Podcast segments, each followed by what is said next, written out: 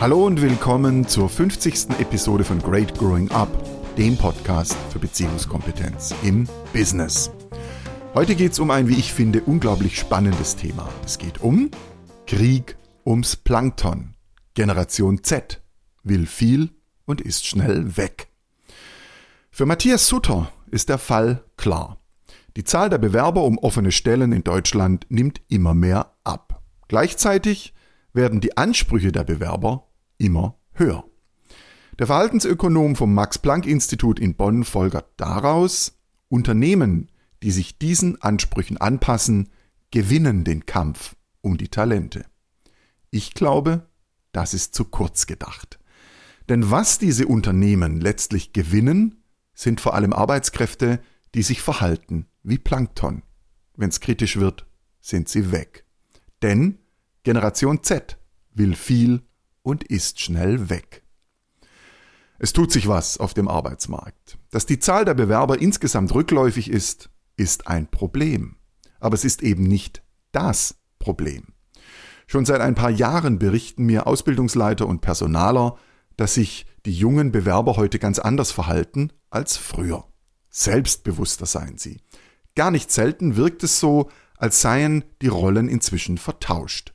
Nicht die Bewerber dienen sich dem Unternehmen an, vielmehr bewerben sich die Unternehmen inzwischen um die Stellensuchenden. In der Arbeitswelt ist längst der War for Talents, der Krieg um Talente ausgebrochen. Die Zeit, also die Wochenzeitung Die Zeit, hat ihn in ihrer Ausgabe vom 8. Dezember 22 von mehreren Seiten beleuchtet. Aus der Sicht von Unternehmen, aber eben auch aus der von jungen Bewerbern. Manche der dort zitierten Aussagen lassen tief blicken. Um einiges tiefer, als es das mitunter nur oberflächliche Selbstbewusstsein junger Menschen vermuten lässt. In dem Artikel geht es um einen Schornsteinfeger, der Auszubildenden für jeden Tag, an dem sie pünktlich erscheinen, eine Prämie verspricht. Es geht um Unternehmen, die ihre Belegschaft mit Yoga und Massagen verwöhnen, um einen Malermeister, der seine Mitarbeiter mit einer Kreuzfahrt bei Laune hält. Und es geht um die beiden Generationen Y und Z, also um die Mitte 20 bis Mitte 30-Jährigen sowie die bis Mitte 20-Jährigen. Ein Berliner PR-Unternehmer hat für die Generation Z einen Namen, den ich interessant finde. Er nennt sie Generation Plankton. Plankton sind Kleinlebewesen, die im Meer schweben. Sie kommen nahezu ohne eigenen Antrieb aus und betreiben Photosynthese. Was sie zum Leben brauchen, Wasser und Licht, fällt ihnen buchstäblich in den Schoß. Der Berliner Unternehmer fasst das so zusammen. Sie schweben immer oben, müssen niemals angreifen, aber wehe, es gibt mal ein Nein, ein scharfes Wort, einen scharfen Blick, dann sind die sofort weg. So wie Plankton eben. Wenn das so stimmt, stellt sich vielen Unternehmen früher oder später diese Frage. Wer erledigt dann noch die Arbeit? Es gibt tatsächlich immer weniger Menschen, die Jobs suchen. Das spielt die Demografie den Bewerbern in die Hände. Denn die wissen längst, dass es ganze Branchen gibt, die beinahe jeden nehmen, der sich bewirbt. Solche Aussagen höre ich unter anderem aus dem Speditions- und aus dem Baugewerbe immer wieder. Soziale Netzwerke und Recruiter suchen permanent Bewerber und erzählen jedem, der es hören will, wie unglaublich kompetent er sei. Mitunter erzählen sie das wohl auch zu oft. Über soziale Netzwerke wie LinkedIn oder TikTok haben Bewerber heute deutlich mehr Vergleichsmöglichkeiten als frühere Generationen. Sie wissen um ihren Marktwert und darum, was ihnen in anderen Unternehmen geboten wird. Das Thema Verdienst steht dabei gar nicht mehr ganz oben auf der Wunschliste. Die meisten legen mehr Wert auf ein gutes Betriebsklima. Das ist ein entscheidender Punkt und es lohnt sich, ihn genauer zu betrachten. Claudia Triscatis, Personalchefin beim Pharmakonzern Johnson Johnson, stellt fest, alle paar Tage kommt ein Recruiter um die Ecke und erzählt einem, wie großartig man sei. Das höre ich in meinem Umfeld ständig. Es wird einem gespiegelt, du könntest überall fangen, du bist begehrt, du musst dir gar nichts bieten lassen. Die ständige Versorgung mit Anerkennung, egal ob gerechtfertigt oder nicht, hat zur Folge, dass viele junge Arbeitnehmer heute sehr selbstbewusst auftreten. Mit wirklichem Selbstbewusstsein hat das aber nur wenig zu tun. Eher schon mit einer kaum gerechtfertigten Anspruchshaltung. Doch dazu später mehr. Markus Heinen vom Wirtschaftsprüfungsunternehmen EY sagt, die Angst, als junger Mensch keinen Job zu bekommen, arbeitslos zu sein, die beobachten wir bei denjenigen, die sich uns vorstellen, gar nicht mehr. Für die Bewerber mag das angenehm und vorteilhaft sein, für ihr Verhalten ist es das nicht immer. Die Motivation, sich anzustrengen, sich von seiner besten Seite zu zeigen, ist oft nicht mehr vorhanden. Klaus Hansen, Partner bei der Personalberatungsagentur Odgers Burnson, hat bemerkt, dass das Thema unterschiedlich bewertet wird. Auf LinkedIn tun alle so, als ob sie den Wandel toll finden. Das selbstbewusste Auftreten der Jüngeren, das Gerede von der Work-Life-Balance. Insgesamt aber hört man, ich kann das Gerede nicht mehr hören. Wir mussten doch auch leiden. Und die sollen jetzt alles geschenkt bekommen? Das sagen mir vor allem ältere Mitarbeiter. Die Äußerung von Hansen ist in zweifacher Hinsicht bemerkenswert. Zum einen deutet sie die sich auftuende Kluft zwischen älteren Mitarbeitern und Vertretern der Generation Z an. Zum anderen zeigt sich darin aber auch, dass Unternehmen oft das nötige Selbstbewusstsein fehlt, um angemessen auf den Wandel zu reagieren. Nach außen gibt man sich aufgeschlossen und begrüßt die Veränderung, tatsächlich aber sind viele Unternehmen angesichts der Anspruchshaltung vieler junger Menschen einfach nur genervt. Schade nur, dass sich wenige Unternehmer dieses Genervtsein auch tatsächlich zugestehen. Denn der Wandel hat auch seine Schattenseiten. Und wer die ignoriert, wird mit ihren Auswirkungen leben müssen. Deshalb mag es zwar stimmen, was Matthias Sutter vom Max Planck Institut in Bonn sagt, wer sich schneller anpasst, wird den Kampf um die raren Arbeitskräfte gewinnen. Wer sich den Ansprüchen anpasst, wird allerdings auch mit ihrer Anspruchshaltung leben müssen. Und mit etwas, das sich auf Dauer mindestens ebenso nachteilig auswirken wird einer gering ausgeprägten Resilienz gegenüber Herausforderungen auf allen Ebenen. Fachlich ebenso wie emotional. Wer nie kämpfen musste, wird, wenn es hart wird, einfach gehen. Einfach, weil es genug Möglichkeiten und wenig Wettbewerber gibt. Und genau diese Situation wird sich weiter zuspitzen. Im Sommer 2022 gaben bei einer Umfrage des IFO-Instituts 47,9 Prozent der Unternehmen an, sie könnten nur eingeschränkt arbeiten, weil sie zu wenig Fachkräfte fänden. Längst nicht alle Menschen, die demnächst in Rente gehen, werden durch Nachwuchs ersetzt. Die Zahl der Arbeitnehmer in Deutschland wird in den nächsten zehn Jahren von 47 auf 42 Millionen sinken, sagt das Institut für Arbeitsmarkt und Berufsforschung. Für Arbeitnehmer ist das eine günstige Ausgangslage, sagt Enzo Weber vom IAB. Ich würde sagen, die Ausgangslage ist vor allem bequem. Im Artikel in der Zeit schildern Personaler und Arbeitgeber Situationen, die in vielen Unternehmen inzwischen zum gängigen Erfahrungsschatz gehören. Ein 20-jähriger Bewerber, der im Vorstellungsgespräch erst einmal hören will, was das Unternehmen zu bieten hat. Junge Talente, die deutlich mehr Gehalt fordern, einfach weil das der Marktpreis sei, über den sie via LinkedIn genau Bescheid wüssten. Ein Mitarbeiter, der einen Stellplatz vor seiner Wohnung einfordert, weil er viel im Homeoffice arbeiten müsse. Ein Kollege, der aus demselben Grund verlangte, das Kantinenessen solle ihm per Kurier nach Hause geliefert werden.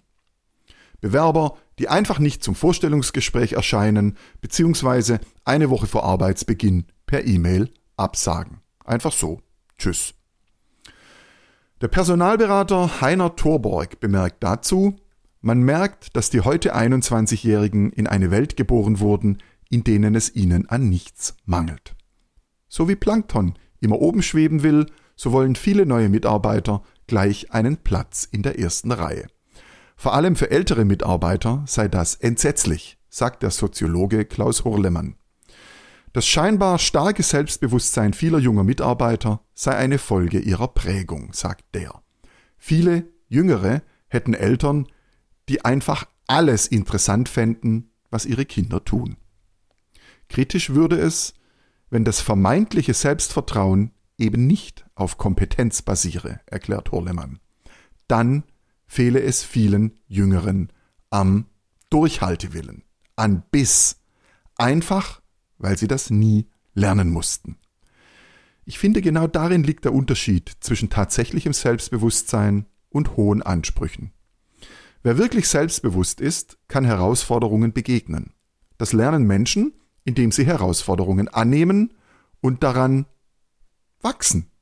Wer das nie gelernt hat, entwickelt allenfalls hohe Ansprüche und überlässt die Herausforderungen einfach lieber anderen. Aus dieser Anspruchshaltung erklären sich folgende Verhaltensweisen. Ein Anfang 20-jähriger Angestellter einer großen Beratungsfirma soll die Vorstandsunterlagen bis zum Abend fertigstellen. Das lehnt er ab, weil er lieber zum Sport will. Der junge Mitarbeiter eines großen Unternehmens wird zum Senior Leader Meeting in Paris eingeladen. Er lehnt ab, weil er dafür ja bereits am Sonntag anreisen müsste und Sonntag ist schließlich arbeitsfrei. Lisa Apple, Kundenbetreuerin in der Werbebranche, eine junge Mitarbeiterin, fasst das so zusammen. Wenn sich junge Menschen meiner Generation mit ihrem Gehalt weniger Wohlstand aufbauen können, ist es doch klar, dass wir andere Gegenwerte fordern. Selbstverwirklichung, Sinn, Work, Life, Balance. Alles gut und richtig, aber die Frage bleibt, wer macht dann die Arbeit? Wer stellt sich Herausforderungen, die früher oder später unweigerlich kommen werden? Sebastian Becker vom Venture Capital Investor Red Alpine sagt, Bezahlung ist in unserer Generation, in der viele niemals Geldnot hatten, nicht ausschlaggebend. Vielen jungen Menschen ist das Betriebsklima inzwischen wichtiger. Nochmal Lisa Apple. Ist das Klima toxisch, bin ich sofort weg. Das klingt vernünftig und gesund, denn niemand sollte sich einem giftigen, ungesunden Klima aussetzen. Und es ist gut, wenn Unternehmen auf ihr Betriebsklima achten. Aber was bedeutet toxisch in diesem Zusammenhang? Ich glaube, gar nicht selten muss die Vokabel einfach für alles herhalten, was Mitarbeiter als unbequem empfinden. Kritik, Herausforderung, Konflikt und andere Dinge, die im Drehbuch des Lebens ihren festen Platz haben. Mir stellt sich immer wieder die Frage, zielen die Maßnahmen von Unternehmen in die gewünschte Richtung? In vielen Unternehmen beobachte ich, dass die sogenannten Soft Skills immer mehr an Bedeutung gewinnen. Das ist zunächst mal großartig, denn soziale Kompetenz und emotionale Intelligenz werden gerade im Umgang mit immer anspruchsvolleren Mitarbeitern immer wichtiger. Folglich tun Unternehmen gut daran, wenn sie gerade ihre Führungskräfte schulen und trainieren. Oft geht es dabei um Werte wie Respekt, Integrität, Partnerschaft, Zuverlässigkeit und andere, die viele Leitbilder schmücken. Begegnen immer mehr Führungskräfte und Mitarbeiter, die sich darin trainieren, empathisch zu sein, zuhören zu können und motivieren zu können. Ich finde das großartig. Aber mindestens genauso oft begegnen mir verzweifelte Personaler und Führungskräfte, die sich nicht mehr erlauben, kritisches Feedback zu geben oder Klartext zu reden, aus Angst davor, dass das Plankton sofort verschwindet. Es geht also tatsächlich nicht nur darum, ein angenehmes Betriebsklima zu erschaffen, in dem sich alle immer wohlfühlen. Das ist schlichtweg nicht möglich. Und es wäre auch nicht gut, weil es Mitarbeiter in einer Illusion gefangen hält, einem Leben ohne Herausforderungen. Das ist so nicht vorgesehen. Unternehmen, die langfristig erfolgreich sein wollen, brauchen wetterfeste Mitarbeiter, denn auch im angenehmsten Klima gibt es hin und wieder Unwetter. Und kein Unternehmen kann sich auf Dauer behaupten, wenn sich seine ach so schwer erkämpften Mitarbeiter schon beim ersten Nieselregen vom Acker machen. Deshalb sind Trainings wie Care so wichtig, in denen Mitarbeiter lernen, dass es einen Zusammenhang gibt zwischen ihrem Verhalten einerseits und ihrer Akzeptanz gegenüber unbequemen Emotionen wie Angst, Ärger oder Trauer, die immer wieder auftauchen, wenn wir Herausforderungen begegnen. Dazu fällt mir die Kolumne des von mir sehr geschätzten Harald Martenstein im Zeitmagazin vom 29. Dezember 2022 ein. Er beschreibt, dass britische Universitäten ihren Studenten inzwischen vor Werken der Weltliteratur warnen, wenn diese emotional triggern könnten.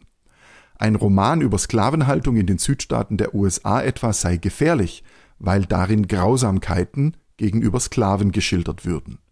Genau diese sind nun mal aber das Thema des Romans. Die Studierenden wollen also nicht mehr mit Gefühlen wie Angst, Ärger oder Traurigkeit konfrontiert werden. Sie machen ihnen Angst. Aber wie wollen solche Studierende dem Leben und seinen Herausforderungen begegnen, wenn sie Angst, Ärger und Traurigkeit nicht aushalten wollen oder können?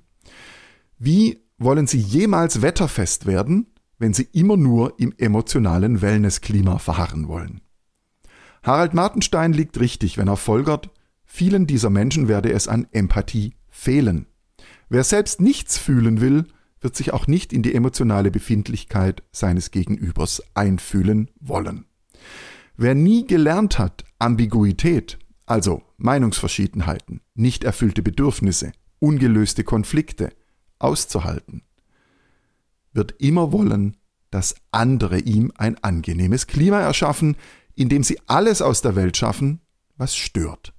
Herausforderung, Anstrengung, Verbindlichkeit, Klartext, Kritik, Widerspruch, Unbequemlichkeiten aller Art. Und wenn das nicht geschieht, ist das im Krieg um Talente so mühsam erkämpfte Plankton ganz schnell wieder weg. Unternehmen, die sich am Markt dauerhaft behaupten wollen, brauchen wetterfeste Mitarbeiter. Mitarbeiter, die Herausforderungen begegnen und meistern können, egal ob es sich um Herausforderungen emotionaler oder fachlicher Art handelt. Und genau das trainiert das Care Training von Great Growing Up.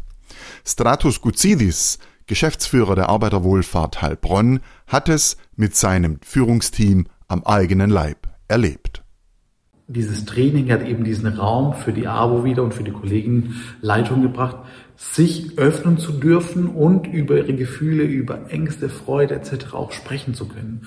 Und dadurch sind wir so gewachsen miteinander, dass, dass wir wirklich jetzt aus diesem Training rausgehen, überglücklich sind und unsere Gemeinschaft dadurch gestärkt wurde. Unheimlich. Und darüber bin, bin ich einfach unendlich dankbar weil wir stehen auch in der sozialen Branche vor Herausforderungen und dieses Zusammensein, dieses Gestärktsein hier aus diesem Training zu gehen, das bedeutet uns einfach sehr, sehr viel und bringt uns einfach ganz, ganz viel weiter. Unternehmen wollen wachsen. Menschen auch. Das war's für diese Episode im Great Growing Up Podcast. Vielen Dank fürs Zuhören und schauen Sie mal rein auf meine Website www.greatgrowingup.com. Ich freue mich auf Sie. Machen Sie es gut. Ihr Matthias Stoller.